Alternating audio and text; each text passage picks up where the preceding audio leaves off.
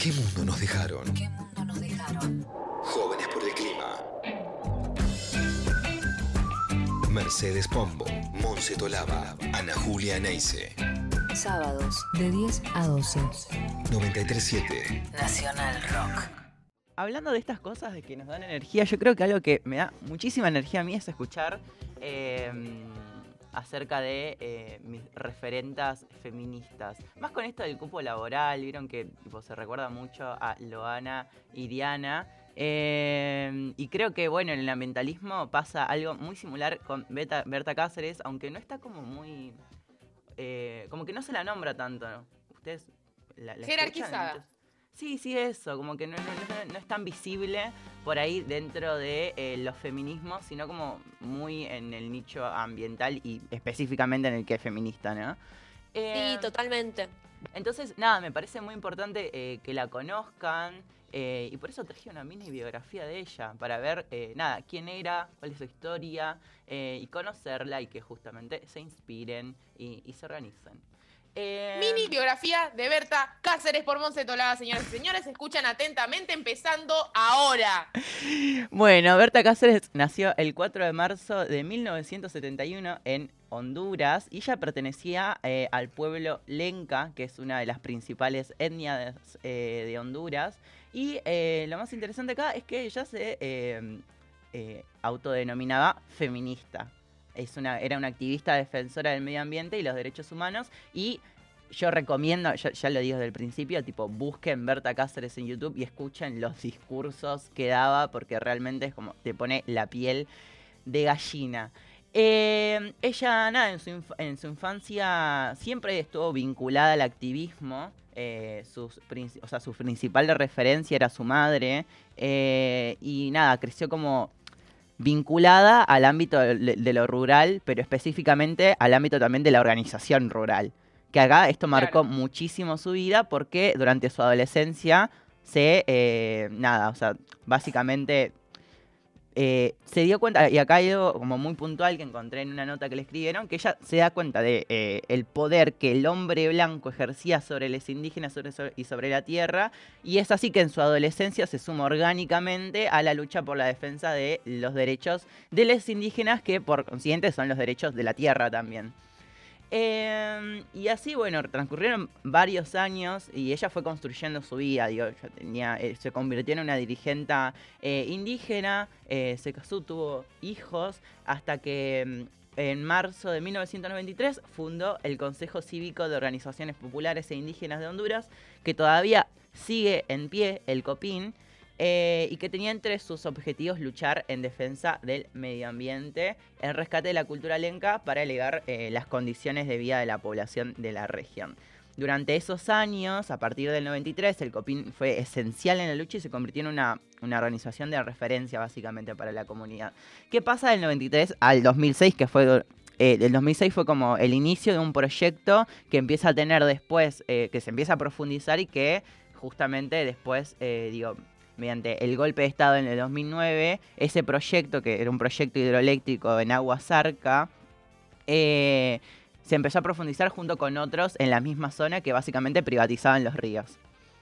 Y acá digámoslo, porque acá nada es eh, improvisado.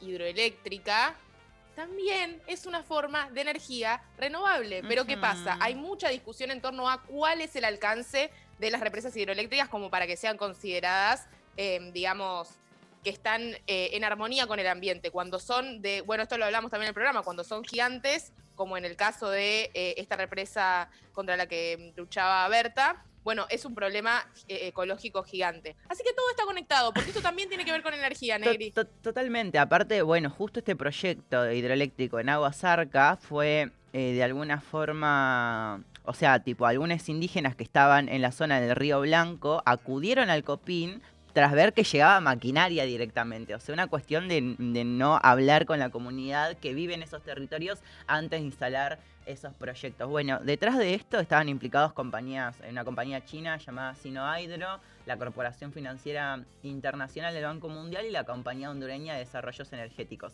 como, o sea, estoy dando nombres de eh, que, tienen poder, o sea, que, que tienen guita. Eh, y eh, bueno, al no consultar eh, la a la comunidad local sobre el desarrollo del proyecto, eh, las empresas habían violado leyes internacionales, el concreto, eh, concretamente el convenio 169. 169, ¡uh! Alabamos ese eh, convenio eh, de la Organización Internacional del Trabajo.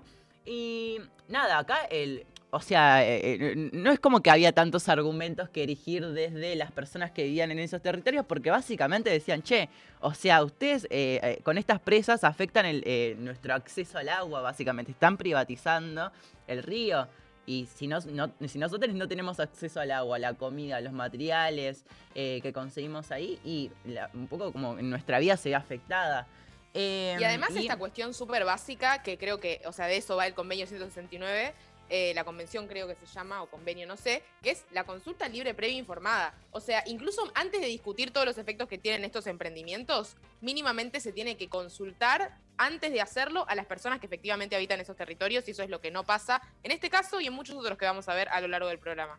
Bueno, esto tenía que ver también, eh, bueno, yo, yo dije que eh, esto afecta efectivamente al acceso a las personas al agua, al- a los materiales que, que están en las cercanías al río, pero también hay, es muy importante resaltar cuando hablamos de pueblos indígenas que tienen sus propias cosmovisiones. Y digo, en la tradición lenca, específicamente los espíritus femeninos están en los ríos y las mujeres son las principales guardianas. Hay aquí eh, algo por lo cual Berta Cáceres es una de las principales eh, defensoras, una de las principales referentes en torno a la defensa y a la oposición este- al desarrollo de este proyecto. Em, Básicamente eh, la campaña de protesta eh, consistió en organizar reuniones comunitarias, presentar quejas legales, llevar el caso a la Comisión Interamericana, de Derechos Humanos y, eh, como dije hace rato, es- esto, del, proyecto hidroeléctrico fue en 2006 y a partir del 2009 en Honduras hubo un golpe de Estado, lo cual dio lugar a un montón de proyectos megamineros en donde casi el 30% del territorio nacional dio concesiones mineras. Entonces, eh, el, el COPIN denunció eh, las 47 concesiones, que son permisos de explotación, que fueran otorgadas a empresas transnacionales mediante el uso de testaferros y prestanombres hondureños, eh, y que después del 2009 vendieron esas tierras y recursos, mientras las comunidades que cuidaron de ellos durante milenios eh, eran desalojadas, quedando desprotegidas, y los ríos y la tierra, incluso el aire, pasan a ser de las transnacionales, básicamente.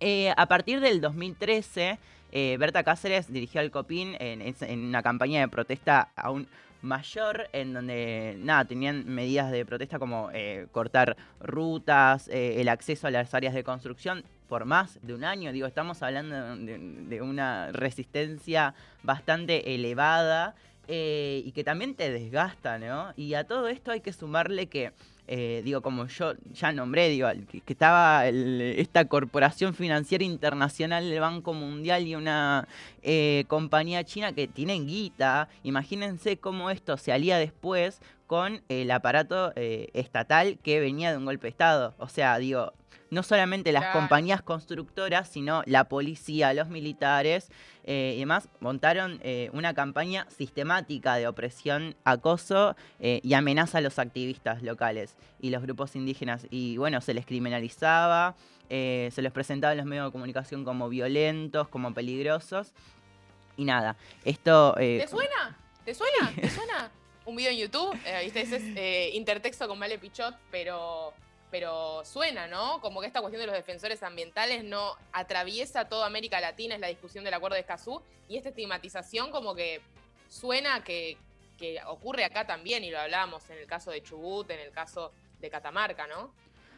Sí, no solamente eso, sino la cuestión de que siempre parece que el ambientalismo es algo del norte global, de Europa, de los partidos verdes, y, y es porque justamente no se conocen estas referencias o están muy invisibilizadas. Totalmente. Bueno, en 2013 las presiones del COPIN liderado por Berta Cáceres eh, básicamente hacen que eh, se retire el proyecto de Sino Hydro.